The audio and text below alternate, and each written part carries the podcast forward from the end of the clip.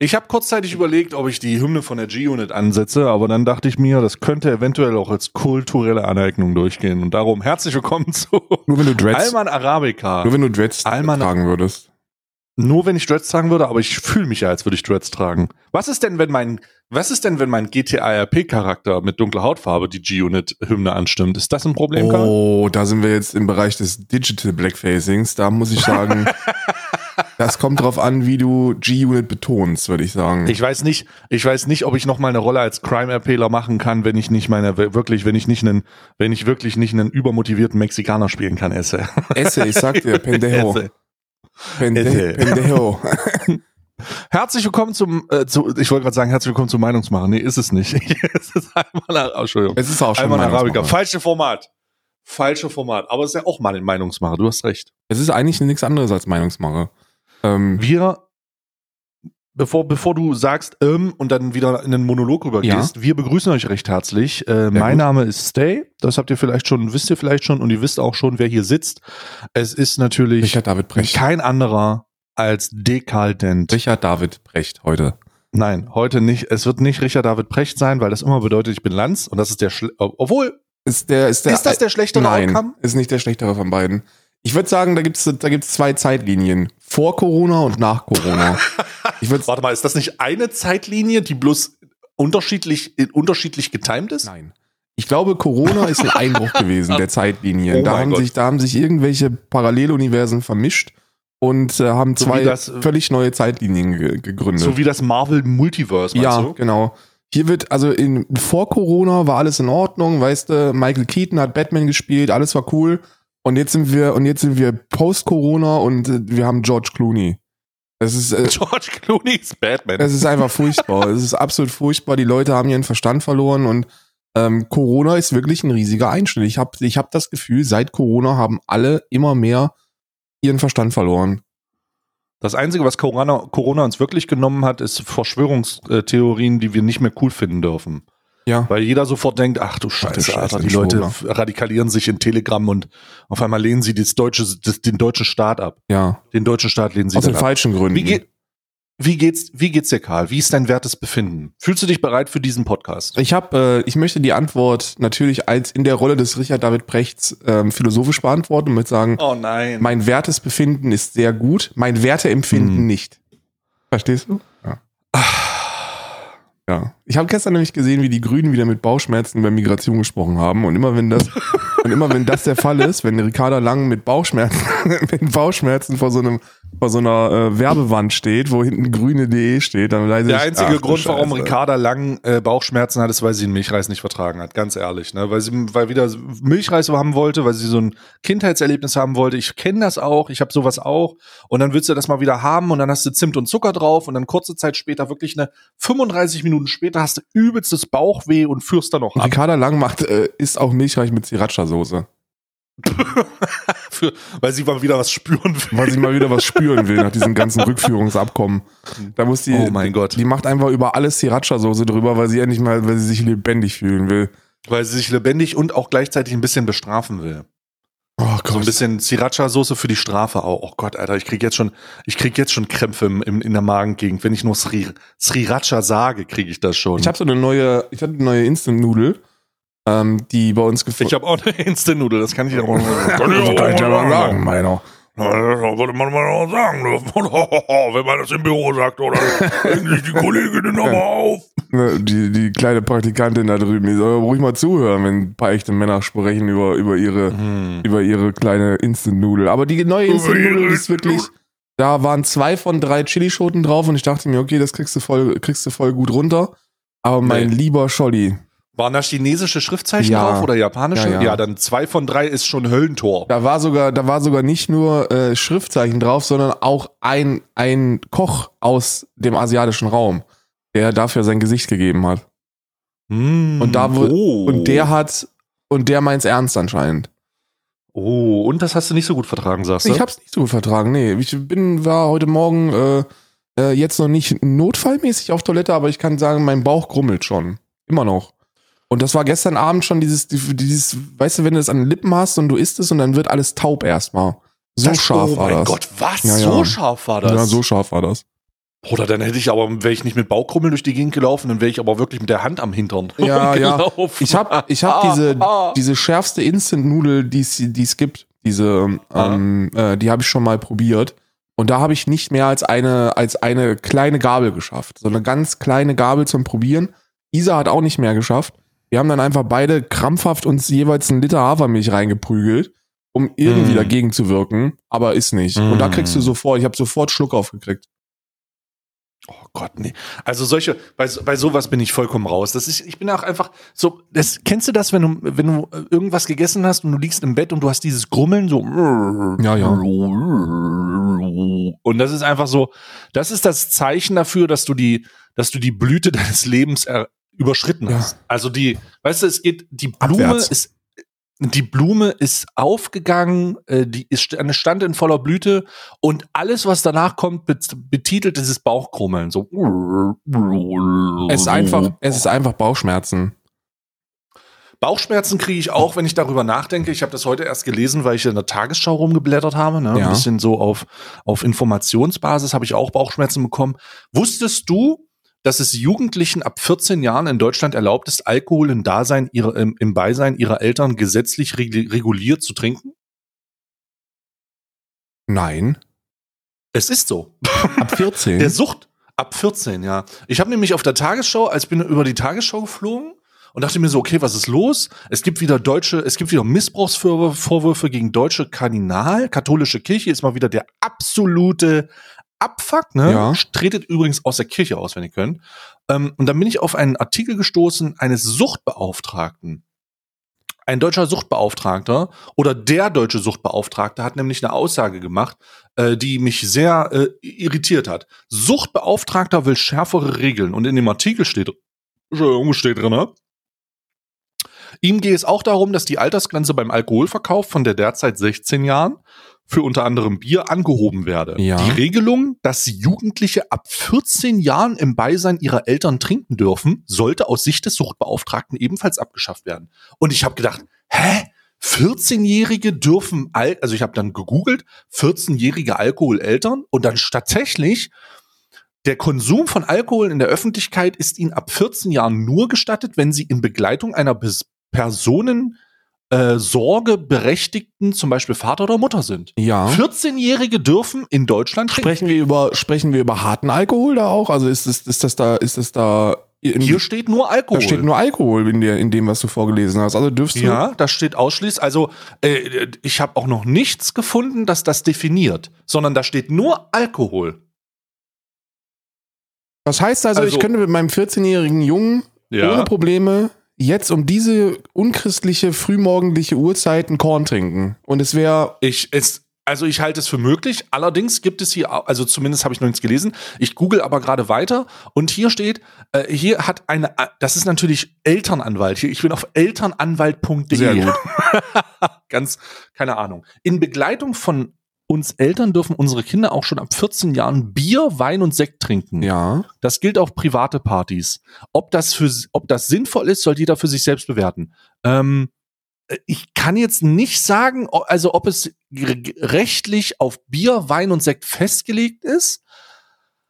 Äh, ich, ich glaube, ich hoffe, also das klingt, klingt total bescheuert. Ich hoffe, 14-Jährige dürfen nur Bier, Wein und Sekt trinken im Dasein ihrer Eltern, weil zum jetzigen Zeitpunkt kann ich nicht erkennen, dass Alkohol nicht auch, dass die da nicht auch einen Absinth abfeuern dürfen. Ja, also ich bin, die Alkoholregelung ist kompletter Mumpitz. Ich glaube, ab 16, mit 16 legal trinken dürfen, ist kompletter Quatsch. Ich glaube auch, totale Psychose, ist also vollkommen. ich glaube auch, gestört. diese, dieses Exzesssaufen völlig legal mit 18 ist auch gänzlicher Unsinn.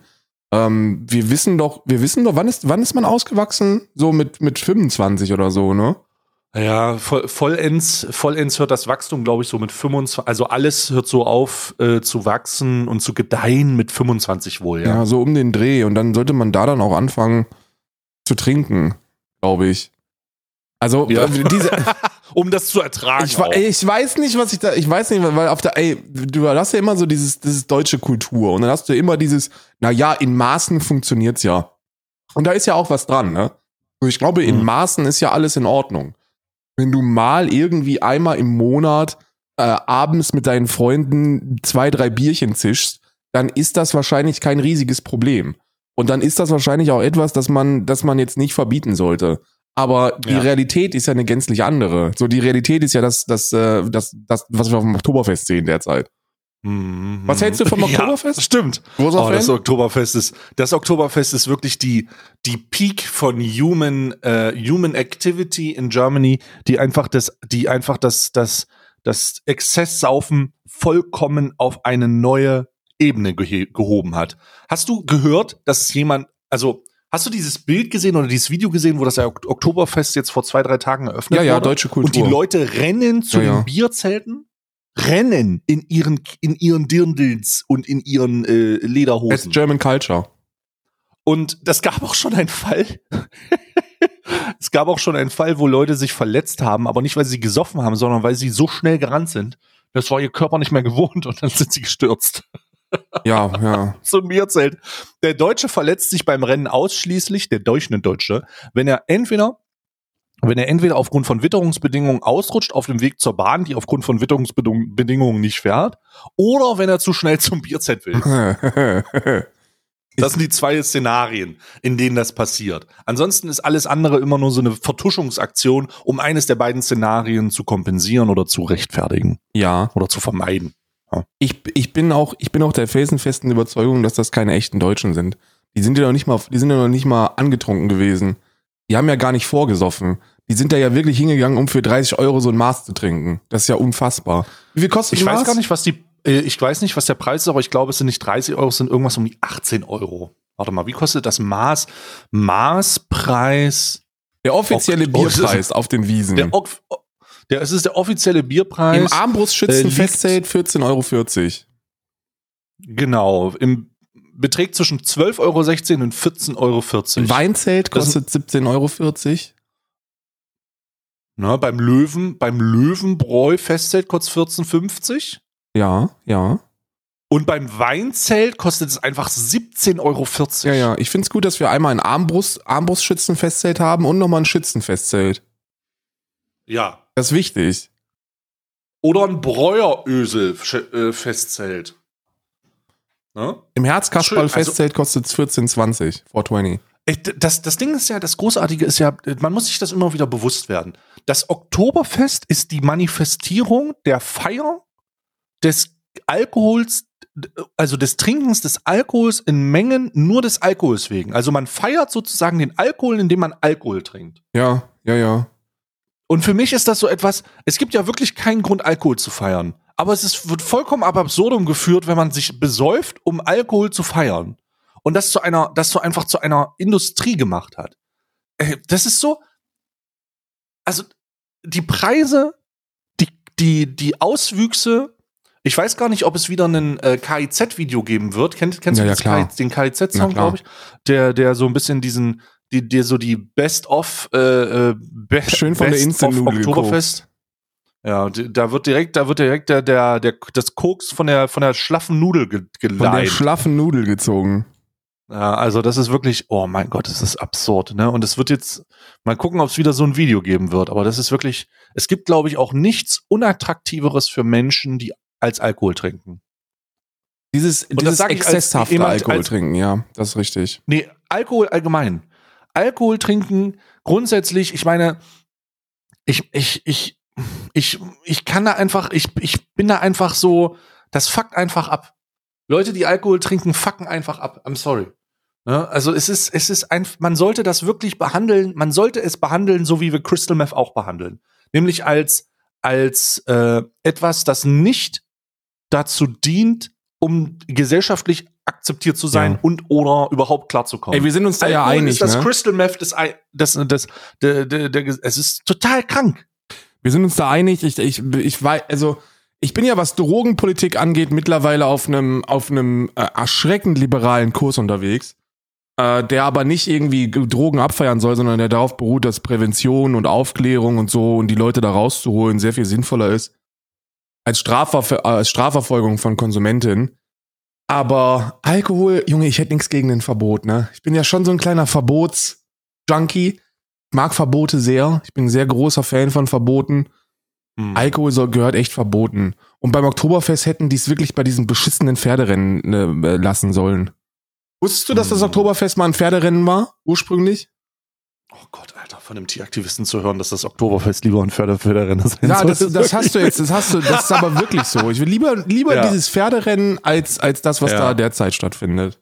Weil dann können Ja, weil du das Pferderennen, weil du das Pferderennen auch einfacher verbieten kannst. Ja, richtig. Das könntest du ja, das könntest du ja mit so einer Truppe von 200 Aktivisten, könntest du das ganze Ding ja sprengen. Das wäre ja kein Problem. Aber versuch Ja. das mal beim Oktoberfest. Ja, herzlichen Glückwunsch. Ja. Da kann ich nichts zu machen.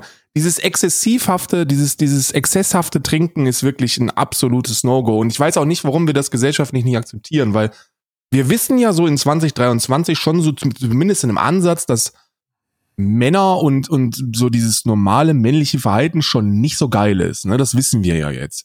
Und Ja. dieses, dieses männliche und, und äh, aggressiv männliche Verhalten, das ist ja nicht so, als ob das besser werden würde, wenn die, wenn die trinken. Ne?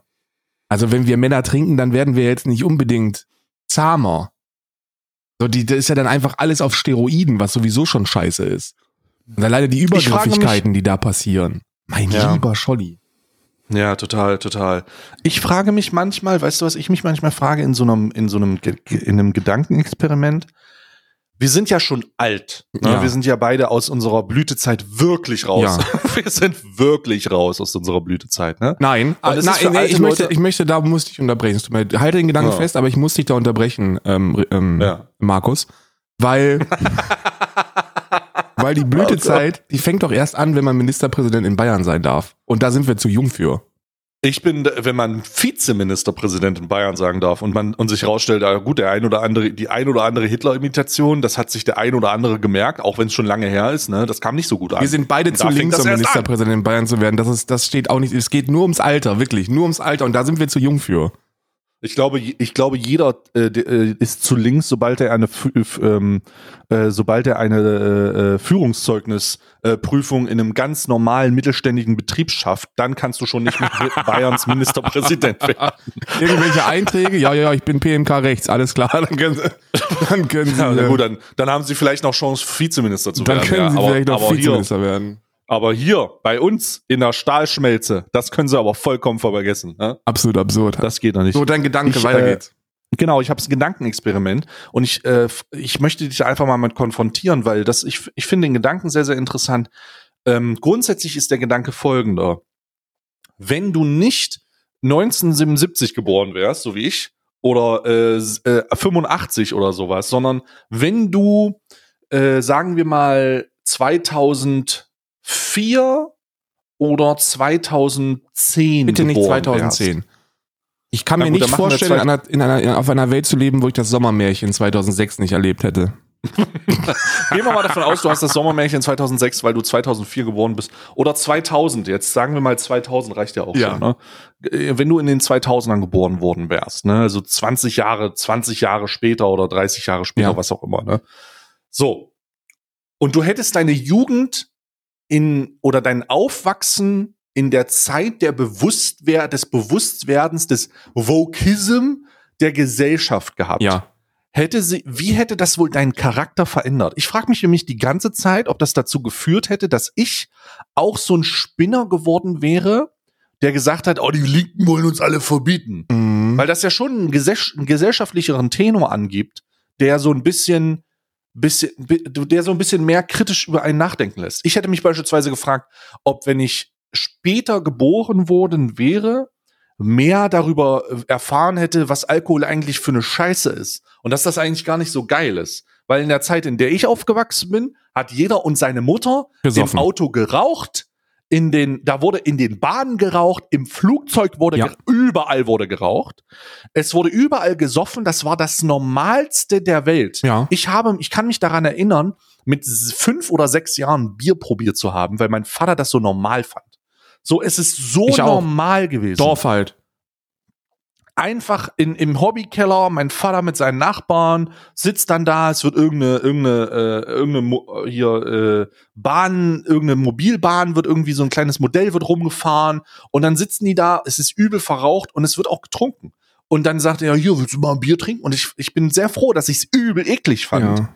so eklig, dass ich die Scheiße nicht angefasst habe, aber ich habe sie dann halt doch angefasst, weil die ganz normale jugendliche Naivität dann, die sich eigentlich bewusst werden über diese Scheiße, dass ich frage mich, ob das alles einen anderen Twist genommen hätte, wenn ich einfach nur später Wir aufgewachsen würden wäre. kiffen. Oder was wohl passiert wäre. Ich würde kiffen. Ne? Bei uns war es Nee, ich würde, bei uns war es so, dass das Marihuana echt verpönt gewesen ist. Also boah, ich habe wirklich Kiffen versucht, aber ich habe mich so oft übergeben, ich habe es nach dem zweiten Mal einfach nicht mehr Ich probiert. habe nur einmal gekifft, aber die Geschichte kann ich gleich erzählen. Die, ähm, die, die Sache bei uns war, Marihuana war, war böse, weil es eine illegale Droge. Aber Mhm. bei allem gab es einen Kasten Bier dazu. Bei allem. Es ist, Allem. es ist scheiße. Du hast den Regenwald gerettet, es gab einen es Kasten Bier dabei. Du hast dein, Du wurdest eingeschult, es gab einen Kasten, Kasten Bier. Deine, aber wirklich, die Eltern haben dann einen Kasten Ja. Bier dabei getrunken. Du hast Ja. irgendwie deine, deine Nachbarn angerufen und gefragt, ob du, Ja. ob du, ob du dir mal Zucker borgen kannst. Ja, klar, willst du auf ein Bier reinkommen. Das ist, das ist Dorf, das ist Dorf-Life bei uns Ja. gewesen. Bei, bei Ja, wirklich legit absolut. bei allem gab's. Wir hatten die, die, weißt du, was eines der Hobbys gewesen ist, der Jugendlichen, in Anführungsstrichen, weil die Jugendlichen war bei uns eine Altersspanne von 14 bis 26. Das waren die Jugendlichen. Das Mhm. waren sechs Stück oder so. Und Mhm. die eine der größten Freizeitaktivitäten war an der Bushaltestelle sitzen und Bier trinken. Bier trinken, ja. Ja, das war's einfach. Oder auf dem oder auf dem oder auf dem äh, auf auf dem äh, auf der Simi durchs Dorf fahren. auf der Simi durchs Dorf bahnen und Bier trinken oder und Bier, Bier, holen. trinken. Es war Und, ich, und Bier trinken. ich glaube ja. ganz einfach, dass dieses das mit dem Kasten Bier auf der Simi durchs Dorf fahren und zur Haltestelle gehen und Bier trinken. da muss es doch auch irgendwelche Zahlen zu geben. Ich meine mal gelesen zu haben, dass der Alkoholkonsum unter Jugendlichen stark zurückgegangen ist. Im also im Er Vergleich ist aber auch wieder stark hochgegangen, wie das Rauchen auch nach Corona. ja Ja, ja. Alkoholkonsum Also das Rauchen ist auf jeden Fall wieder hochgegangen. Das Rauchen ist auf jeden Fall wieder hochgegangen. Ähm, vielleicht ist der Bierkonsum abgestiegen, also aber der Alkoholkonsum ist sicherlich durch die Decke, Digga. Durch die Decke, Digga. Ja, es ist tatsächlich, es ist tatsächlich wieder ein bisschen, bisschen hochgegangen. Es ist Ja. auch wieder runtergegangen nach 2012, aber ich sehe auch einen leichten Anstieg, wobei, nee, Corona-Zahlen sind hier noch gar nicht drin. Es geht nur bis 2020. Könnte sein. Oh, dann, ist- dann wird es wahrscheinlich noch ein bisschen mehr Fast werden. ein Drittel. Also zum vermute ich also es zumindest. ist fast ein Drittel der Jugendlichen, ähm, die zwischen 12 und 13 Jahre alt sind, die schon mal Alkohol getrunken haben. Und äh, das, ich weiß, es ist halt eine, es ist eine verfickte Volksdroge. Das ist, das, das ist bescheuert. Hier habe ich eine Statistik, du hast vollkommen recht. Es geht wieder hoch. Regelmäßiger Alkoholkonsum bis 2021. 2020 war es komplett im Keller. 2021 geht's ging es dann wieder hoch. Allerdings Ja. auf. Es ist immer noch unter 2018. Genau, es ist weniger, aber es wird, es wurde wieder mehr nach Corona. Ja. Aber immer noch weniger. Ja. In meiner Zeit, also in meinen Jugendjahren, ist es was doppelt, dreifach so hoch wie, äh, wie jetzt. Wenn von fünf Leuten haben viereinhalb Alkohol getrunken. Ja, ja, ja. Sta regelmäßig, ja, es war normal.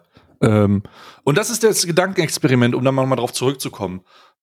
Was hätte das wohl, was hätte das wohl mit dir gemacht, später geboren worden zu sein? Also einfach 20, gehen wir mal davon aus, 20 Jahre später, 2000, so um die 2000er Wende, und du wächst so auf und bist jetzt so 20.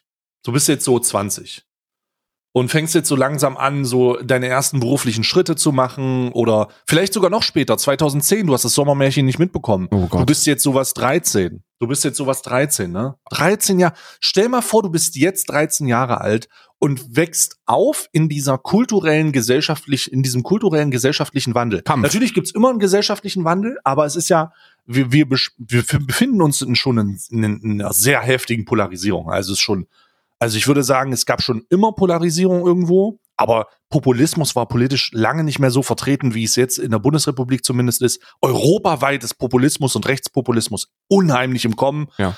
Und ähm, die, die gesellschaftliche Themen, die einfach zur Verbesserung der, von Lebensstandards und auch von, von, von dem Bewusstsein der Gesellschaft so ein bisschen abgehen und ein bisschen weitergehen, das ist ja, findet ja alles auch statt. Und das führt ja auch dazu, dass das denunziert wird. Was hätte das wohl mit dir gemacht? Ist eine verdammt gute Frage. Ich kann es dir gar nicht sagen. Ich, ich schätze, also ich schätze mal, wenn ich, wenn ich ein junger Mensch gewesen wäre, hätte ich ja auf jeden Fall Fridays for Future mitge miterlebt. Und ich hätte auf Mhm. jeden Fall mitgemacht, egal, egal aus welchen Gründen. Ähm, wahrscheinlich einfach nur, um Schule zu schwänzen zu Anfang, zu Beginn. Aber dann hätte ich mich da straight up, glaube ich, genauso radikalisiert. Ich, die Frage ist nur, ob ich dann jetzt einer gewesen wäre, der rumläuft und Leute mit Bauchtasche äh, Rassist nennt. Ja, interessant. Ich hätte, ich frage mich, ich frage mich, dass du kannst das natürlich nicht genau sagen, aber ich weiß, dass mein Selbstzerstörungstrieb in jungen Jahren extrem hoch war. Ja. Und ich frage mich, ob das diese ganze gesellschaftliche Debatte nicht dazu geführt hätte, dass ich komplett abgedreht wäre. Klimakleber. Also nee, ich meine nicht Klimakleber. Ich glaube, ich wäre nicht Klimakleber. Ich meine so richtig Selbstzerstörung. Also Hätten so wir auf. die gleichen ich- Eltern? Also ist in unserem Gedankenexperiment sind da die gleichen Eltern? ja, ja, ja. Dann, ja. dann wäre ich Klimakleber geworden.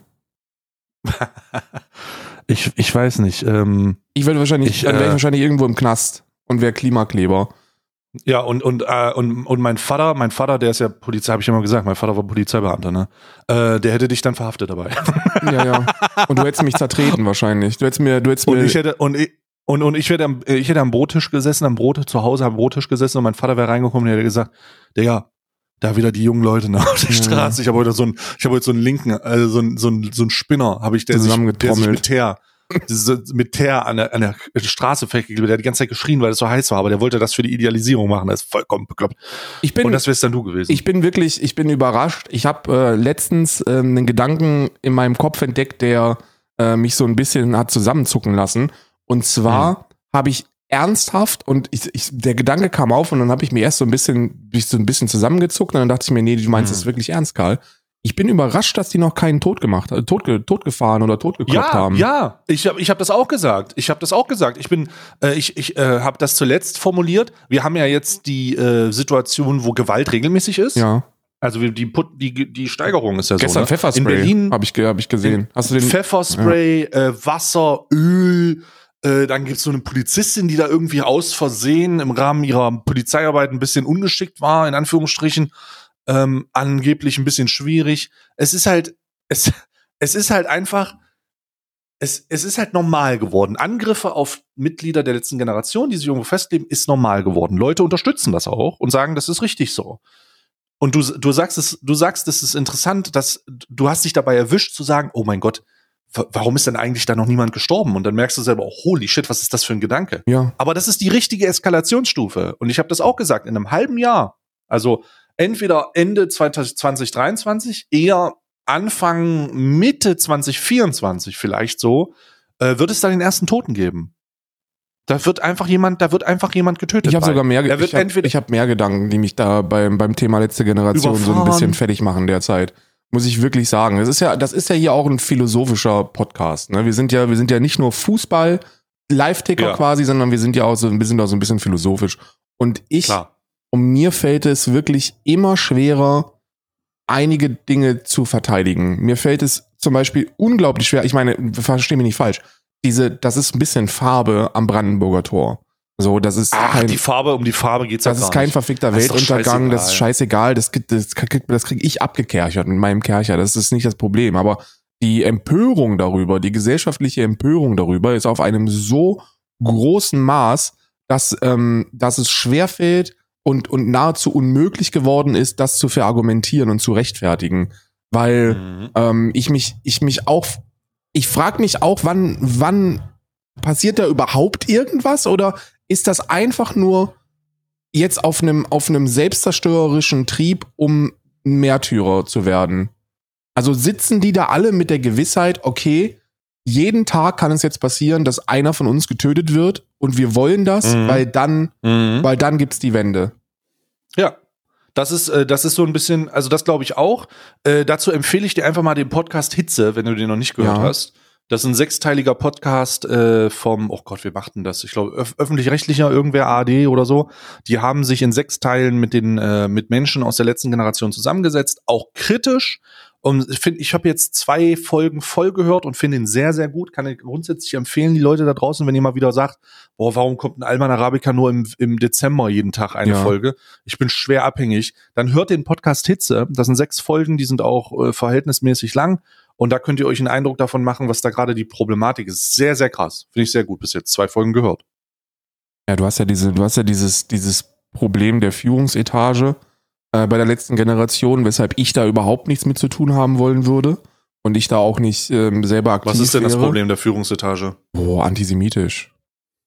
Die Führungsetage der letzten Generation ist ein antisemitisch? Oh ja, äh, ja, ja, ja, ja. Das ist, ist, ist es höchst. also ja, kurz, kurz äh, zusammengefasst. Ähm, ich, ich, das ist natürlich, man darf natürlich nicht alle über einen Kamm scheren. Ne? Du darfst natürlich nicht sagen, ey, guck mal, das sind alles Antisemiten. Das geht nicht. Also das, das kannst du natürlich ja. nicht machen. Das ist, das ist, das ist äh, unmöglich. Aber ähm, ja. es gibt ja diesen, es gibt ja diesen Roger Hallam. Ne? Roger Hallam ist ja, ähm, ist ja, ist ja ein Antisemit von Extinction ja. Rebellion, glaube ich. Ich weiß, ist es Extinction Rebellion?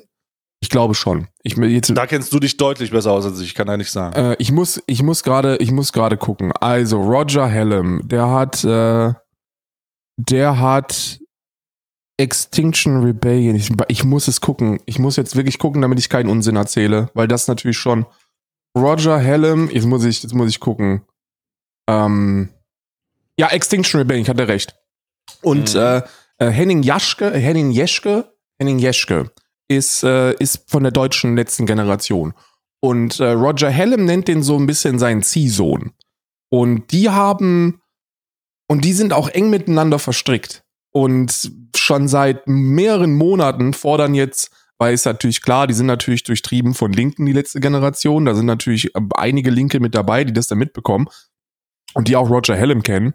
Und die sich denken, ey, guck mal, ich muss jetzt nett sein, so mit, mit, mit der Person und Extinction Rebellion schafft es, sich da zu distanzieren. Wieso schaffen wir das nicht? Wieso arbeiten wir immer noch mit dem zusammen? Wieso ist dieser Hengen Jeschke immer noch dabei? Das ist übrigens der, der auch im Hungerstreik gewesen ist. Ja, ja, ähm, ich weiß. Und äh, das schaffen die einfach nicht.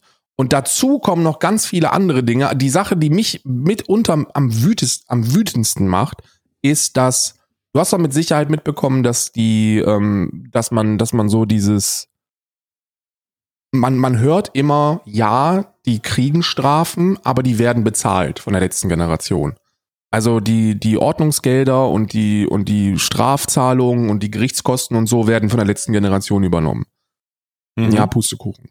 Ähm, ich kenne ja auch einige, die bei der letzten Generation sind und einige, die dann jetzt auch verurteilt worden sind und, und ähm, Strafzahlungen ähm, ableisten müssen und die werden einfach geghostet und da passiert nichts. Und dann denke ich mir, uh. das ist ein No-Go. So, ähm, das ist ein absolutes No-Go. Jetzt kann man natürlich darüber mutmaßen, ob das vielleicht auch Strategie ist, die in dieses Märtyrertum mit reinfällt. Aber über so eine Strategie sollte man die Leute, die es dann trifft, informieren. Also ich habe nichts ja. dagegen, wenn die, wenn die letzte Generation sagen würde, ey, guck mal, ihr kriegt jetzt alle, ihr kriegt jetzt alle Strafen und die werden wir nicht bezahlen und dann wandert ihr alle ein. Und dann werden wir ja. den Knast fluten mit, Generation, mit, mit Aktivisten aus der letzten Generation. Und das ist unser Märtyrertum. Bin ich voll fein mit. Weißt du? So. Also ich muss ganz ehrlich sagen, dass mit den, dass die das, die Strafen nicht bezahlen, fuckt mich gerade richtig ab, Alter. Ja, ja, ja, fuckt mich, hat mich auch richtig abgefuckt. Und vor allem hat er einen getroffen, den ich, den ich gut kenne. Ähm, deswegen ist das auch so aus, aus erster Hand quasi. So, es kommt nicht so über 13 Ecken, sondern es kommt so aus erster Hand. Äh, und äh, ich, ich habe kein Problem damit mit Märtyrertum. Ich habe kein Problem damit, äh, Gefängnisanstalten zu fluten, wenn das ordentlich kommuniziert wird. Wenn die, wenn die sich hinstellen würden und sagen würden, auch wenn es nur intern ist und nicht öffentlich und sagen würden, ey, pass mal auf, guck mal, wir bezahlen das nicht und äh, ihr werdet dann einwandern. Entweder ihr leistet, ihr könnt euch das selber leisten, aber das ist nicht der Plan. Der Plan ist, dass wir die Gefängnisse füllen mit euch. So, und wenn dann die Leute sagen, okay, finde ich viel, finde ich cool, ist in Ordnung. Wenn man, kann man machen. Mhm. Aber ist nicht der Fall. Die kriegen das nicht gesagt. Einige sind davon ausgegangen, ey, guck mal, egal was hier passiert, ähm, die Zahlungen werden übernommen und äh, das passiert nicht. In einigen Fällen, in vielen Fällen, ich weiß nicht, ob in allen Fällen, ich glaube nicht, ähm, geht mhm. nicht, funktioniert nicht. Und äh, dazu halt noch diese ganz, diese, diese mangelnde, diese, diese, diese mangelnde Distanzierung von Roger Hallam, von, von Henning Jeschke, von, von dem Antisemitismus, der da verbreitet wird, von diesem dummen Gelaber, ähm, von diesen dämlichen Verschwörungstheorien komme ich nicht fit drauf. Krass. Ich bin, ich bin, äh, das ist natürlich wieder so eine Information, die, also gerade den, gerade der Kontext der nicht bezahlen, das stimmt mich natürlich sehr schade. Zum, besonders als Spender der letzten Generation. Ne? Ich habe ja auch gespendet äh, im Rahmen der, äh, der widerrechtlichen Übergriffe der bayerischen Polizei ja. im Zusammenhang mit dieser terroristischen Vereinigung, äh, also kriminellen Vereinigung. Ja. Ne? Da kannst du sicherlich dran erinnern. Da habe ich im Rahmen meiner äh, mein, das mitbekommen und habe gesagt, holy shit, Alter, die übergehen da gerade die Gewaltenteilung. Die fucking Brit, die äh, die äh, die bayerische Polizei übernimmt da gerade die Arbeit der Judikative und hat einfach was deklariert und das ist jetzt ja ganz schwierig. Und da habe ich in diesem Zusammenhang gespendet und jetzt muss ich ganz ehrlich sagen, das muss man natürlich dann auch reflektieren. Im Kontext der, äh, der Informationen, die du mir gerade gibst, würde ich das nie nochmal machen. What the fuck? Ja, ich das auch ist nicht. ja komplett irre. ich auch nicht. Was machen die denn da? Also, was soll denn das? Also, ich finde es natürlich wichtig und richtig, Proteste aufzuleben, besonders wenn ich, also unabhängig davon, ob ich dagegen oder dafür bin, ja, das raffen ja Leute nicht. Ne? Proteste, die Protestkultur ist ja wichtig, unabhängig davon, ob man die gut findet oder schlecht findet. Es ist ein wichtiges Recht. Ja, es ist einfach wirklich wichtig für eine Demokratie. Ja, und darum ist es so katastrophal, was da in Bayern passiert ist, mit dieser einfachen Deklaration, die dann auch von bayerischen, von der bayerischen äh, Polizei zurückgenommen werden musste, einfach, Ja. weil die es einfach deklariert haben. Und das, darum ist es ja wichtig, da auch mal ein bisschen einzustehen und zu sagen, nee, das geht nicht. Ich bin auch dagegen, aber Motherfucker, ihr könnt nicht einfach sagen, dass die eine kriminelle Vereinigung sind, ihr Trottel, ja. Mm, Aber das, was da jetzt erzählt wird, ist natürlich ein Fad, es ist, hinterlässt einen Fadenbeigeschmack. Und da muss ich ganz ehrlich sagen, da würde ich gerne, da würde ich gerne mal eine Äußerung zu hören, so. Also da, da soll sich mal jemand hinstellen im, im, in der oberen, in der oberen Abteilung und da mal eine klare Position beziehen. Das haben ja einige Was schon gemacht, ne? Also da sind ja schon sehr, sehr viele aus der letzten Generation sind ja auf die Führungsetage und dieses äh, Kommunikationsteam und so zugegangen und Ja. haben, haben gefragt, ähm, ey, guck mal, können wir uns da nicht mal äußern? Können wir uns da bitte distanzieren? Äh, ist das, ist das möglich? Ja. Ist nicht passiert. Nee, ist nicht passiert. Ja, gut, Also mein derzeitiger Wiss, Fall- also Wissensstand der Zeit ist, nee, ist nicht passiert. Okay, also ich fordere das hier ganz klar ein. Das ist ja auch wichtig für relevante Leute, die die Organisation unterstützen, einfach weil sie die Protestkultur unterstützen. Ja, das ist ja sowas, sowas wie ich beispielsweise. Das hat ja weniger mit den Inhalten zu tun, äh, we- weniger mit der Art und Weise zu tun, sondern mehr mit der Art und Weise des Protestes selber. Also, dass es ein Protest ist. Das ist ja wichtig. Ähm, auch gegen diese Vorverurteilung. Das, ähm, das, das kann nicht sein. Aber dass solche Vorwürfe im Raum stehen und die einfach die, die überhaupt da sind, so, dann, dann, da muss man sich zu äußern und wenn man das nicht macht, dann sage ich ganz offen, muss man auch mit den Konsequenzen leben, dass Leute, die sich äh, bemühen um, um solche, um solche Organisationen, dass die dann halt einfach sagen, nee, da bemühe ich mich lieber nicht. Ja, da, da muss man sich natürlich wirklich fragen, ne? Also man muss sich das, ich, bei mir ist es ja auch so, ich bin, ich bin da hin und her gerissen, was, was das angeht. Also auf der einen Seite, auf der einen Seite weiß man aus der Geschichte, dass eigentlich jeder Protest, jeder zivile Ungehorsam immer medial zerrissen worden ist und äh, dass da vor allem so Springer und Co. ordentlich, ordentlich Stimmung gegen machen. 68er Studentenrevolte, ähm, bleibt mir da, bleibt mir da im Kopf, weil ich da ähm, auf, von Vater, von väterlicher Seite ganz viele Dinge mitbekommen habe, die so den Zeitgeist geprägt haben. Und ähm, daraus ist ja dann auch, das, daher kommt ja dieses Klima-RAF-Gedönse, ne? So die 68er-Revolte, die wurde genauso zerschlagen, da gab es dann auch irgendwann Toten und dann hatten wir die RAF.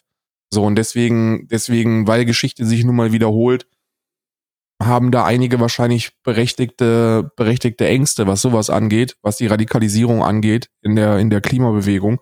Ich bin großer Fan von Protest. Ich bin großer Fan auch von Protest, den Axel Springer scheiße findet. Ähm, und ich bin auch riesiger, riesiger Fan von Protest, den die bürgerliche Mitte scheiße findet. Die Sache ist nur, ob man, ob man in 2023 riskieren möchte, dass da eben junge Menschenleben genommen werden. Und ich denke, dass der Mhm. Weg, auf dem wir uns derzeit befinden, der zielt genau darauf hin ab. Der ist genau auf dem Kurs, dass es wahrscheinlich nicht mehr allzu lange dauert, bis irgendjemand der letzten Generation zertreten, zertrommelt, überfahren, erschossen, erstochen oder sonst irgendwas wird. Und Ja. das ist für mich persönlich ein No-Go, weil die Leute, die sich da auf die Straße kleben, die haben mit diesem ganzen Führungsetagen-Schwachsinn von, von der letzten Generation nichts zu tun. Die haben auch mit diesem Antisemitismus, der von Roger Hallam und dann muss man wahrscheinlich annehmen, auch von Jeschke ausgeht oder zumindest mitgetragen wird, nichts zu tun.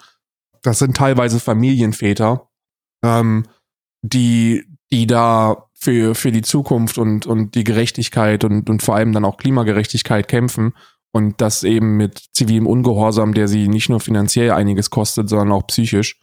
Und ich Hm. möchte einfach nicht, dass die getötet werden von irgendwelchen Trotteln da draußen. Mhm. Puh. Boah, ja, boah. Meine Fresse. Ich wusste das nicht. Das ist ja, ist, ist wieder, ist wieder leider wieder eine Information, obwohl ich sehr glaube, zumindest behaupte, dass ich sehr ähm, offen und gezielt auf Informationen zugehe und versuche mir alles Mögliche anzueignen, ist mir das hinten runtergefallen. Ja, warte Damn. mal. Damn, damn, damn. Das ist ja unangenehm. Ach du meine Güte, was ist das denn wieder? Ja, das ist das ist jetzt nicht zur Veröffentlichung, das ist aber nur, weil wenn du es, wenn du nichts davon mitbekommen hast, dann ähm, ist das was, was dich interessiert, was dir dann auch wahrscheinlich hilft, das Ganze Erstmal einzuordnen. WinRAR runterladen. ja, ja. Erstmal WinRAR runterladen. Ich habe mich WinRAR nicht installiert gerade. Zum jetzigen Zeitpunkt äh, habe ich WinRAR nicht installiert. Einfach weil ich auch den Rechner neu gemacht Wie habe kommt vor ein das? paar Wochen. Ich hatte einfach WinRAR nicht da. Ich benutze ZIP. Bewusst. ja, Ja, ja, ich bin Zipper.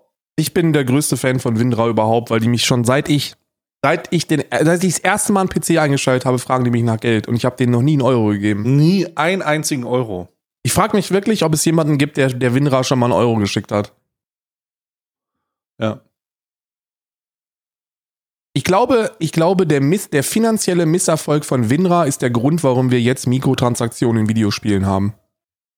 Ja. Weil die gesehen haben, auf, auf freiwilliger Basis kommt da nichts bei rum.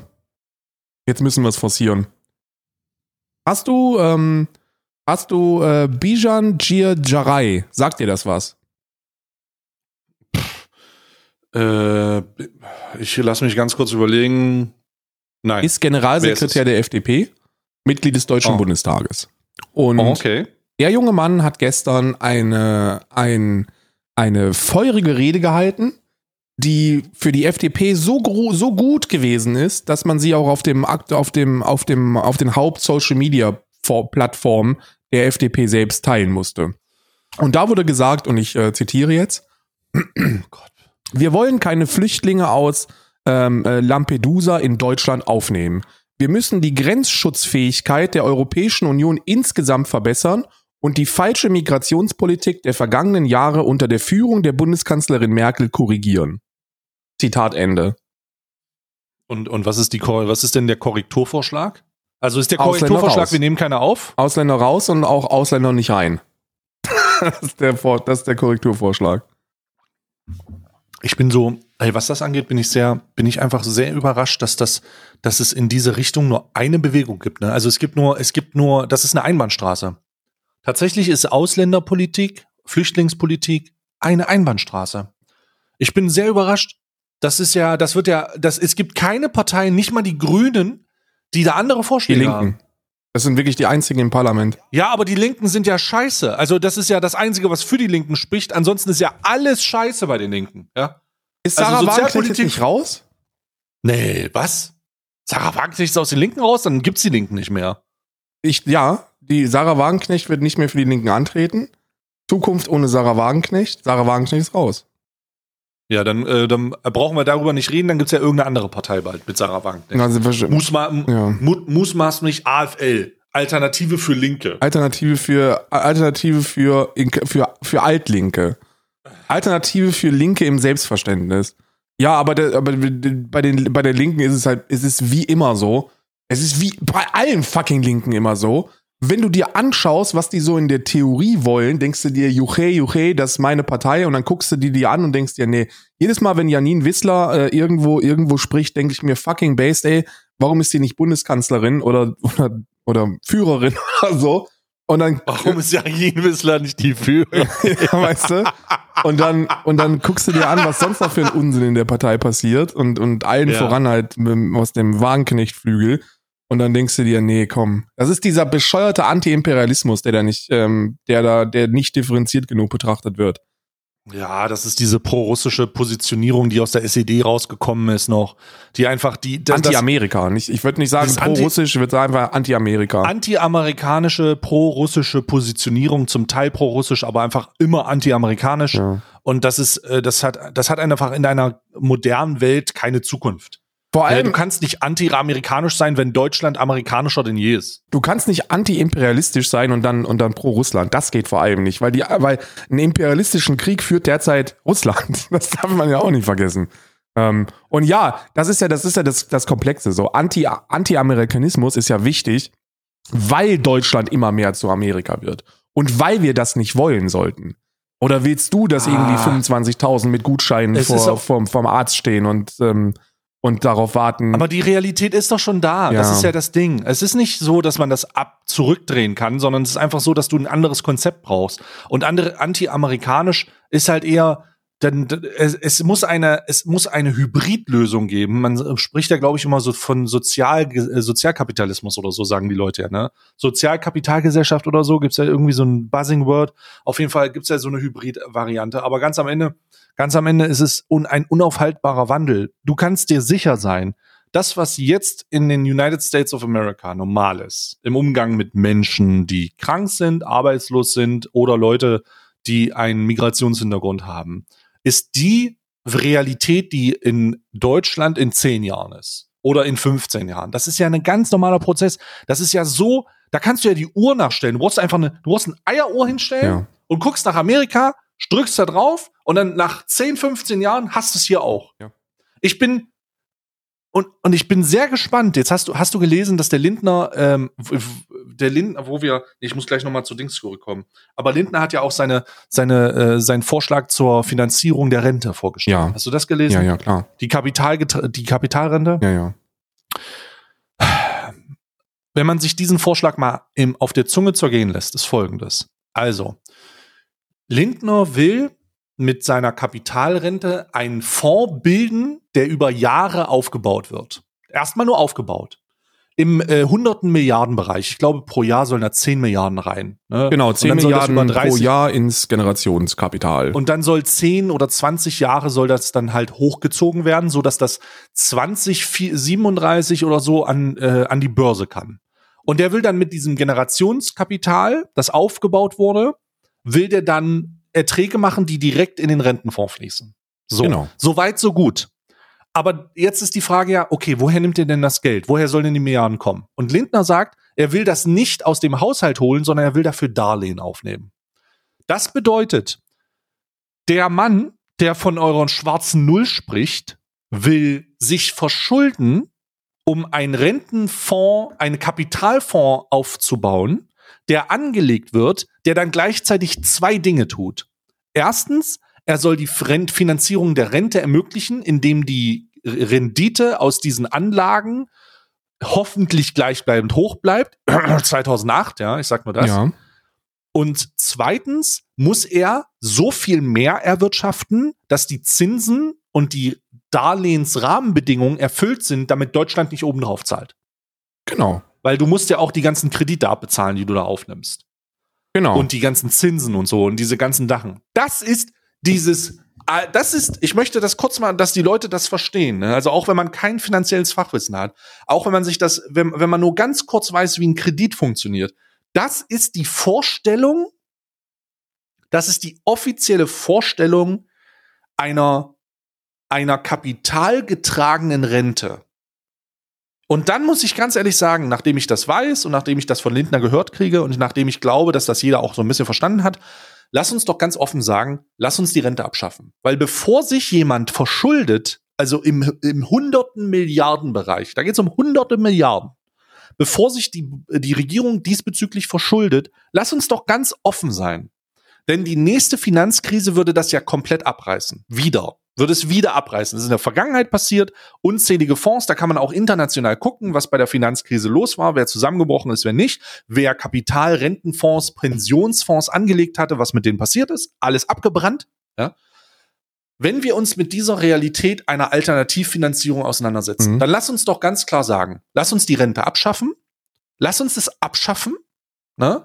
Weil es geht nicht, die gesetzliche Rente funktioniert nicht, besonders nicht, wenn man den Demo. Es ist einfach eine Lüge. Die gesetzliche Rente ist einfach eine Lüge.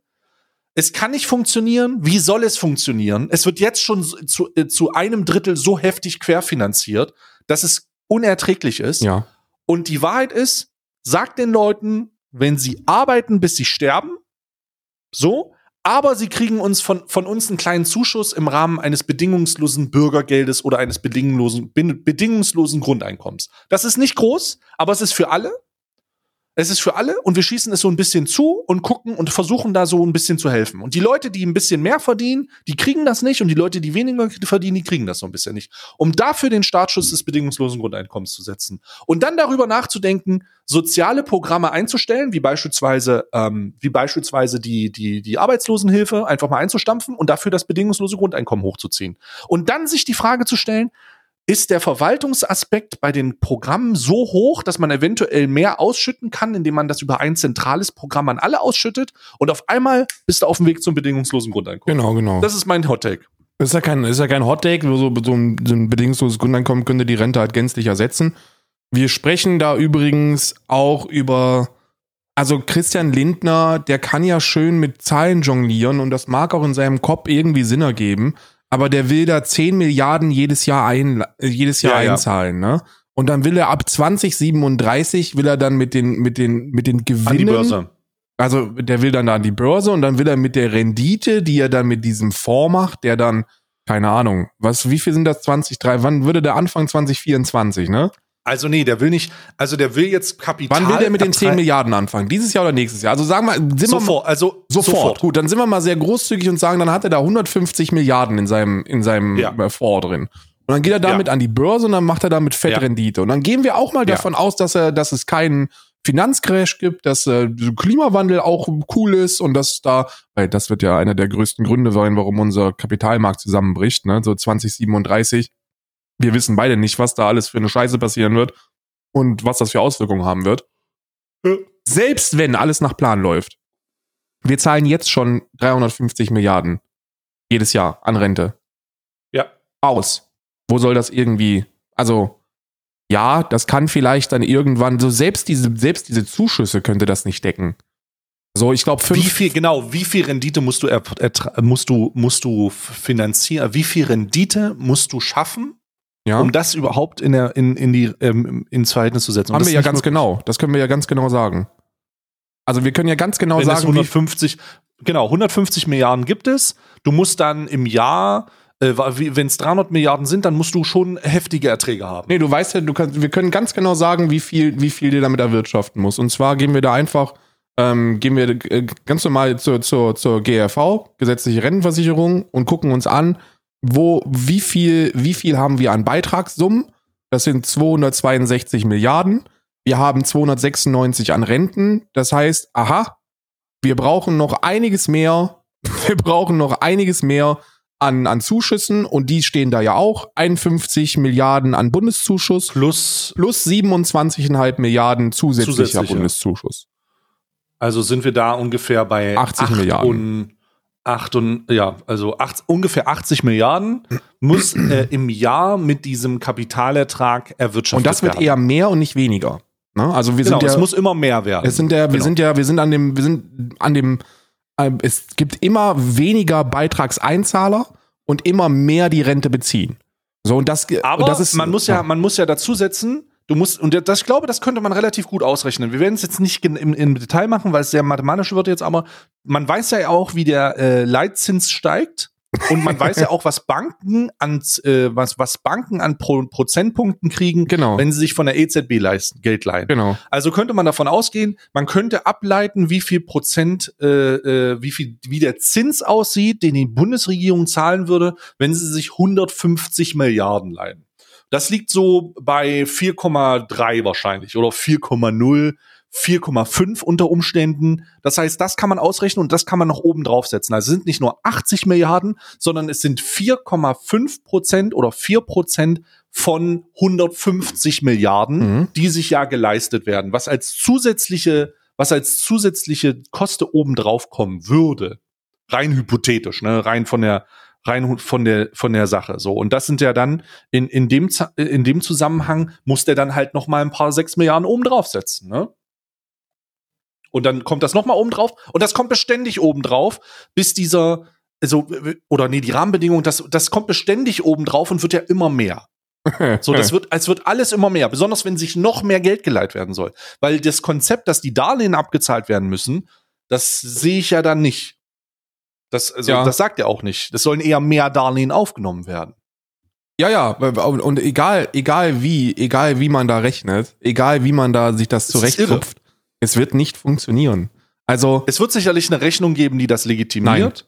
Aber Die kann es ja gar nicht geben. Sicherlich, wir sind, guck mal, wir sind jetzt schon bei 80 Milliarden an Zuschüssen. Wie willst du mit einem Fonds, der 150 Milliarden schwer ist und über 14 Ach, Jahre ja. aufgebaut wird, wie, naja, in Risiko, Risikoanleihen, der, der wird sicherlich auch noch darüber nachdenken, in Krypto zu gehen.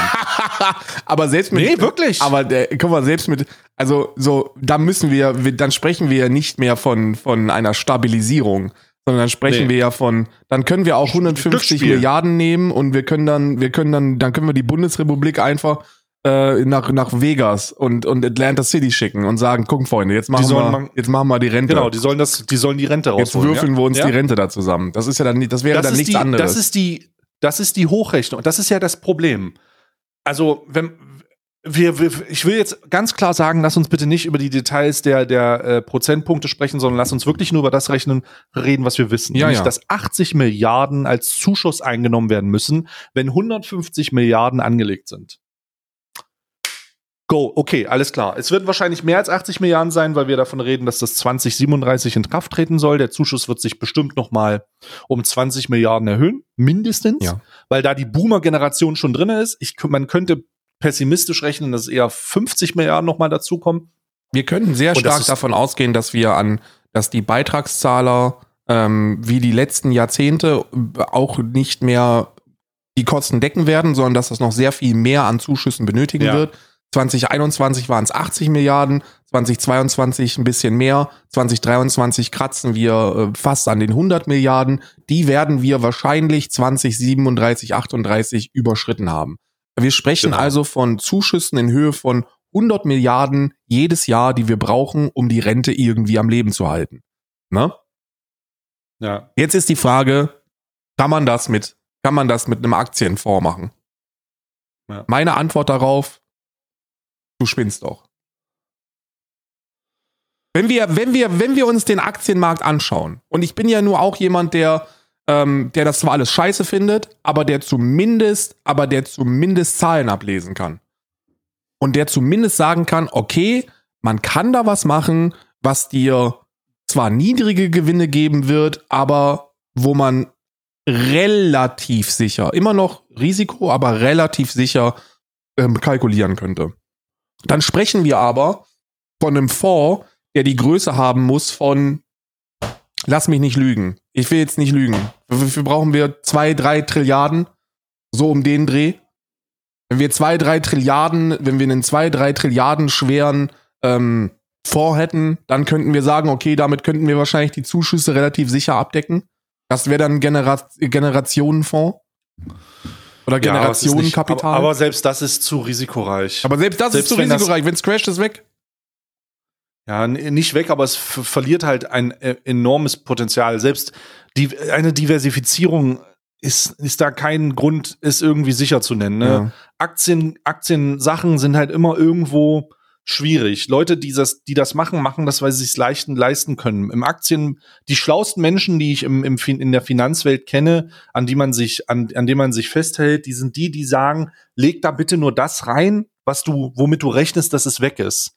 Wenn du das tust, hast du eine, hast du eine grundsätzlich coole Ausrichtung an den Aktienmarkt, weil das dann so ein bisschen diesen, dieses Risiko mit einberechnet. Cool, dass du am Ende was rausbekommst, aber am Ende des Tages gibt's viele Leute, die einen Slotautomaten genauso benutzen, wie sie den Aktienmarkt benutzen. Wenn du keine Ahnung hast, wo du irgendwas reinlegst, dann ist das genauso wie eine Münze in den Geldaut in, in den Slotautomaten zu setzen. Du schiebst dann da runter und hoffst, dass du gewinnst. Und ja, viele, es, dieses, dieses, die, das Prinzip dahinter ist halt dann ein bisschen gefährlich und ich möchte Leuten nicht absprechen, dass sie wissen, was sie tun, wenn sie Investments machen. Ey, von mir aus, mach das, red davon, I don't give a fuck. Aber die, die ich am meisten respektiere oder die, bei denen ich am meisten anfangen kann, sind die, die ganz klar kommunizieren. Ey, pass auf, Aktienmarkt, sehr schwierig. Man kann da viel wissen, man kann da sehr viel glauben, man kann auch denken, deuten und alles Mögliche. Manchmal ist es auch ein bisschen so, als würdest du eine Kri- Kristallkugel gucken. Aber es ist vor allen Dingen so, dass du, wenn du selbst investierst, wissen solltest, das Geld, was du da reinpackst, das ist weg. Ja. Das ist nicht da, um es im nächsten Monat runterzuholen oder in zwei Monaten damit zu rechnen, dass Rendite da ist. Das, was du da reinpackst, das ist weg. Und wenn du es in zwei Jahren oder in fünf Jahren nach Ablauf deines, deiner, de, deiner Investitionslänge noch hast, cool, dass du es dann hast. Freu dich darüber, dass du es hast. aber du hast auf jeden Fall nicht das Mindset, dass du es brauchst. So, und jetzt gehen wir bitte nochmal, und jetzt nehmen wir uns das, was du anfangs angedeutet hast, und jetzt machen wir da den kompletten Sargdeckel drauf. Und zwar spricht ja dieses gesamte Konzept auch von einer Rücklage. Also spricht ja davon, dass wir, dass wir diese Aktien als Rücklage besitzen würden. Ähm, das stimmt ja auch nicht, hinten und vorne nicht, weil uns dieser Fonds gar nicht gehört. So, den haben wir uns geborgt. Und im besten Fall decken wir mit der Rendite nicht nur die Rückzahlung der, äh, der Kredit, der, des Kredits, sondern eben auch einen Zuschuss in die Rente. Und das zusammen, was habt ihr eigentlich geraucht? Also, ähm, ich, I really don't know. Ich, ich denke, dass, ich denke, dass äh, da dein Weg tatsächlich einer der sinnvollsten ist. Wir müssen komplett weg von der Rente. Wir müssen weg von, von diesem abhängig machen ähm, und, und hin zu einem, zu einem bedingungslosen Grundeinkommen. Ja, auch wenn es sehr niedrig ist, ne? Also es geht jetzt gar nicht darum, da halt gleich irgendwie in die Tausender rauszuballern und zu sagen, ja, dann gehen wir aber pleite. Nee, es geht halt wirklich erstmal darum, in einem niederschwelligen, dreistelligen Rahmenbedingungen darüber nachzudenken, wie man das finanzieren könnte. Und dann zu sagen, okay, wenn wir das wegnehmen, dann könnten wir es zumindest allen zur Verfügung stellen und wir schaffen einen Threshold für Leute, die ein bisschen mehr verdienen. Und damit das die gar nicht betrifft. Eventuell äh, können wir da durch eine Finanz, also da, das gibt, es gibt da Ideen, die durchaus, die durchaus Sinn machen was keinen Sinn mehr macht, und das halte ich jetzt einfach mal mhm. fest, und Leute wissen das, damit zu rechnen, dass wenn man heute arbeitet, in den nächsten 30 Jahren weiterarbeitet und dann irgendwann eine gesetzliche Rente zu bekommen. Rechnet nicht mehr damit, denn das ist das Ehrlichste, was man sagen kann, denn was auch immer jemand, der in einem Anzug vor einem Podium steht und sagt, die Rente ist sicher euch beibringen will, ja. sie ist es auf jeden Fall nicht. Nee. Und alle Zahlen belegen es. Sie ist es nicht. Sie ist nicht sicher. Ist es nicht. Sie kann sie auch sicher sein. Ich hab Wie noch, kann sie sicher sein? Ich habe noch eine Sache. Ich möchte zum Ende, zum Ende des Podcasts auf ein ähnliches Thema, äh, auf ein sehr ähnliches Thema, aber mit, mit aktuellem popkulturellen Bezug. Wir haben zu we wir haben zu viel Realshit gemacht, diese Episode. Wir sind nicht einmal in den Influencer-Unsinn äh, rein. Und wir müssen zumindest mal ankratzen. Hast du okay. gesehen, dass Montana Black auf der Bild 100 Aftershow Party mit, mit, mit Friedrich Merz mit Friedrich Merz ja. mal ordentlich über den, über den äh, Spitzensteuersatz Über die gesprochen. Steuer. Und soll ich dir ja, was sagen? Jetzt kommt eine, jetzt kommt eine linksradikale Meinung. Du hast ja, mhm. es, es, es führte ja zu sehr viel Kritik gegenüber Montana Black, ne? Der reiche Sesselfurzer äh, fordert niedrige Steuern, ähm, der soll mal lieber mehr zahlen. Jetzt kommt eine, jetzt kommt, jetzt kommt eine marxistische Meinung dazu. Wir sind jetzt eine Mark wir sind jetzt, okay. wir sind jetzt ganz weit im linken Spektrum. Ähm, Montana hat äh, zu, zu niedrig gegriffen. Ähm, ich denke, dass der Spitzensteuersatz für jemanden wie Montana Black die 30 Prozent, die 25 Prozent nicht übersteigen sollte. Ähm, ich glaube, dass wir in was, was, was ähm, Spitzen, was, was Steuersätze angeht, auch was Spitzensteuersätze angeht, da gehe ich auch gegen den Kurs der Linkspartei, sollte sehr viel niedriger sein. Das sage ich nicht aus Eigeninteresse, weil ich lebe gar nicht in Deutschland. Ähm, ich zahle 40 Prozent in Irland.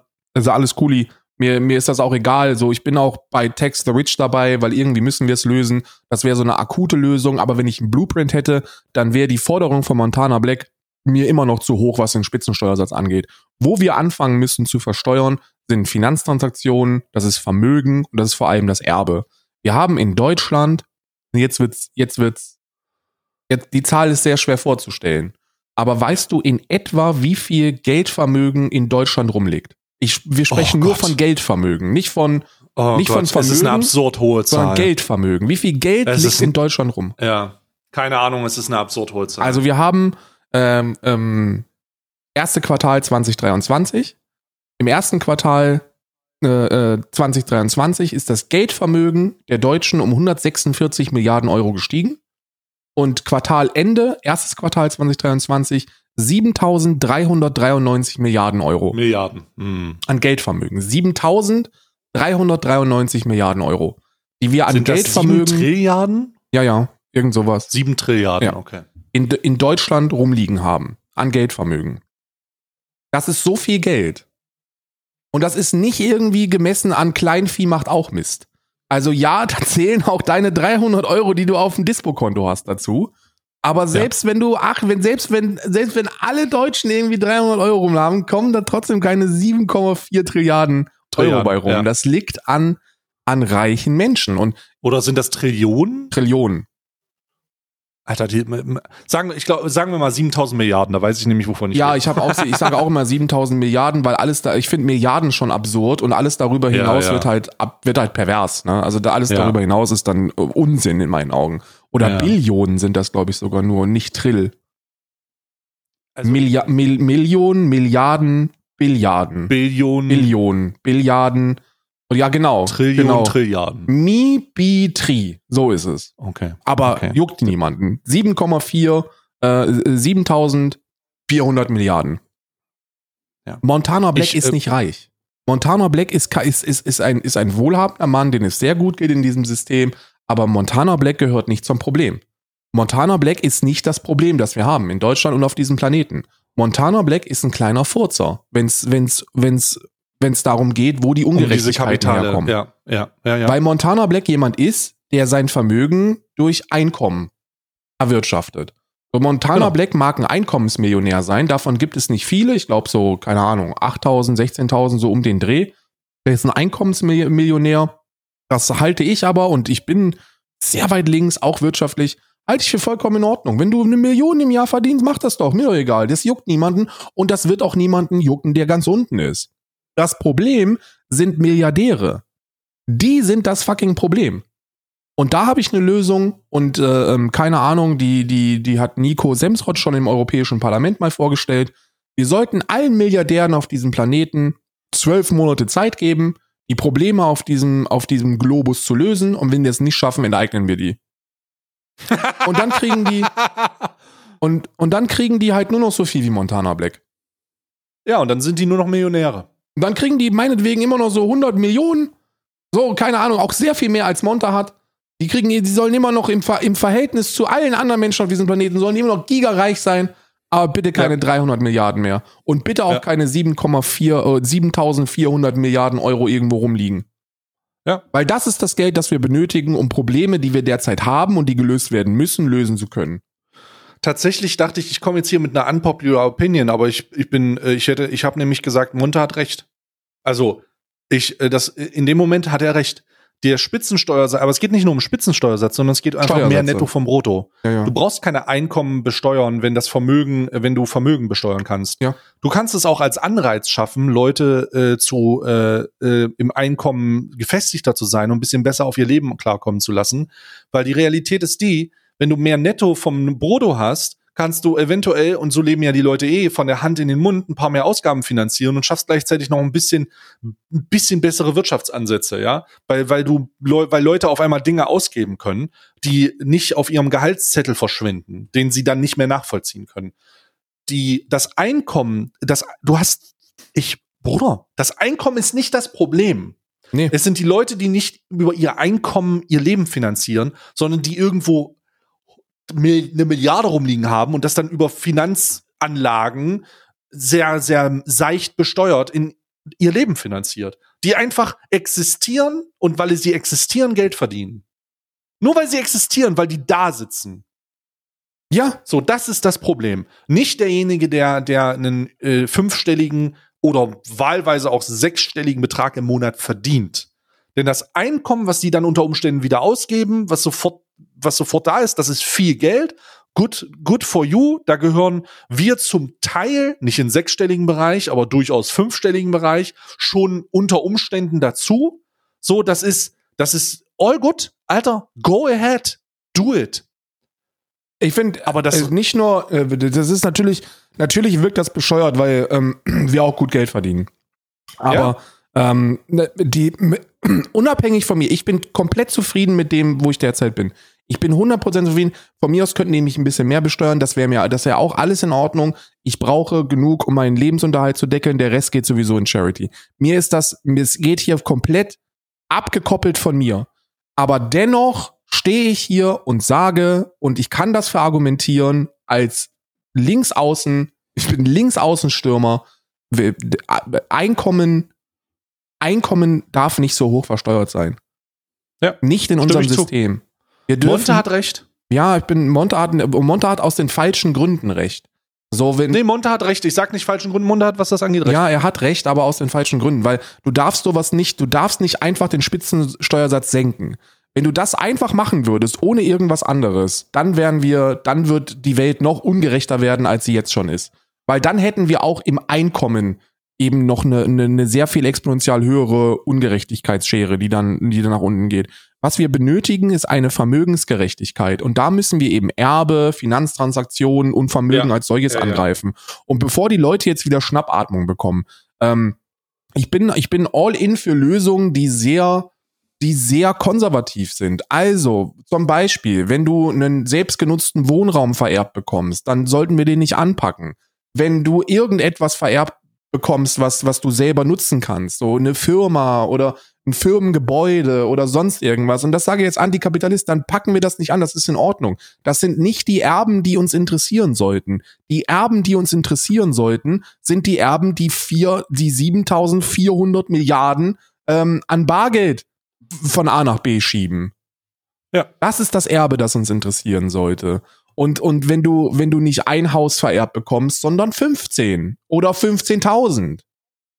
Ja. Ja. Die Folge heißt übrigens jetzt trotzdem schon Monta hat recht. Ja, können wir, das ist auch ein guter Clickbait, ja. Das ist wirklich Aber ich habe das nicht ein verstanden. Ich habe das auch nicht verstanden, warum sich, warum da so viele auch linke Menschen sich da hinstellen und, und, und sich da so brutal drüber aufregen. Weil ja, die Weil es nicht differenziert betrachtet wird. Weil es nicht, weil- natürlich, erstmal die Bildzeitung ist scheiße, Friedrich Merz ist ein Hurensohn. Und Ja. äh, das, das sollte festgestellt werden. Aber am Ende des Tages ist die Forderung eine Forderung, mit der ich mitgehen würde, wenn wir von den Konditionen sprechen, die wir gerade genannt haben, nämlich mehr äh, Vermögensfairness, mehr äh, weniger Einkommensbesteuerung, mehr Vermögensbesteuerung. Gu richtig auch mit der Prämisse aus dem Bund heraus zu sagen, pass auf, wir senken jetzt die Einkommensteuer, aber wir wollen, dass ihr, wir wollen, dass ihr versteht, dass wenn ihr Vermögen aufbaut, wir da mehr von nehmen. Und das ganz, was wir uns am meisten nehmen, sind diese dreckigen Hurensöhne von Milliardären. Ich will genau, dass das der Bund so sagt. Ja. Und, und damit, the Feuer frei. Let's fucking go. Let's do this. Da bin ich all for it. Ne? ja, und Weil das auch, weil das auch, weil das genau die auch Leute trifft, die halt einfach tatsächlich in, im Einkommen, mit ihrem Einkommen alles decken. Let's go. Do it. ich bin ja, ich bin ja sowieso schockiert, dass, äh, dass wir es geschafft haben, uns das so gefallen zu lassen, ähm, dass wir immer noch diese, diese Lüge von einer Leistungsgesellschaft irgendwie am Leben halten und das selbst so im Minimalen, selbst wenn wir versuchen würden, so im Ansatz den Leistungsaspekt da zumindest irgendwie zu verargumentieren. Warum werden denn die, die irgendwie eine Leistung noch zumindest im Ansatz erbringen, also ein Einkommen erwirtschaften, so diese theoretischste Definition von Leistung, warum werden die am höchsten besteuert? Und nicht die, die, wo das einfach nur rumliegt und sich vermehrt. Wie so ein Virus. Ich verstehe es nicht. Aber ja, Monta hat recht. Das ist das Fazit der heutigen Sendung. 32% Spitzensteuersatz für mich immer noch zu hoch. das Linkeste, das heute gesagt wird, äh, der 32% Spitzensteuersatz für mich immer noch zu hoch. Ich denke, Einkommen darf und sollte nicht so hoch versteuert werden. Gebt den Leuten mehr Netto vom Brutto. Lasst die Leute ein Leben leben, das äh, und, und dazu gehören dann auch diese 8 bis 16.000 Einkommensmillionäre, die wir haben. So dazu gehört dann auch Monte. So, dann kauft er sich halt noch ein paar VGAs mehr und, und CSGO-Kisten, so, ja, ist alles scheiße, ist alles bescheuert, ist kein gutes Vorbild, aber er ist nicht das Problem, wenn es um Vermögensungerechtigkeiten sind. Das Problem, der, das Problem, dem gehört Amazon und dem Problem gehört Ja. Tesla. Ne? Ja. Und, äh, und hier, wie heißt der zweitreichste Mensch? Ist ja auch egal, aber dem gehören irgendwie alle Luxusfirmen, die es gibt. Alle Luxusfirmen, ja, ja. Gut, damit äh, beenden wir die jetzige Folge Alman Arabica. Ich hoffe, ihr hattet Spaß. Wir sind schon wieder drüber, aber wir sind immer drüber. Ne? Grundsätzlich. Komplett. Grundsätzlich Genauso wie der. Spitzensteuersatz, der ist auch drüber. Wir sind auch drüber. Bis dahin, Karl, noch letzte Worte? Nee, das war schon. Du hast dann gesagt, du bist der, der Spitzensteuersatz ist drüber. Bis dahin, wir hauen rein. Tschüss.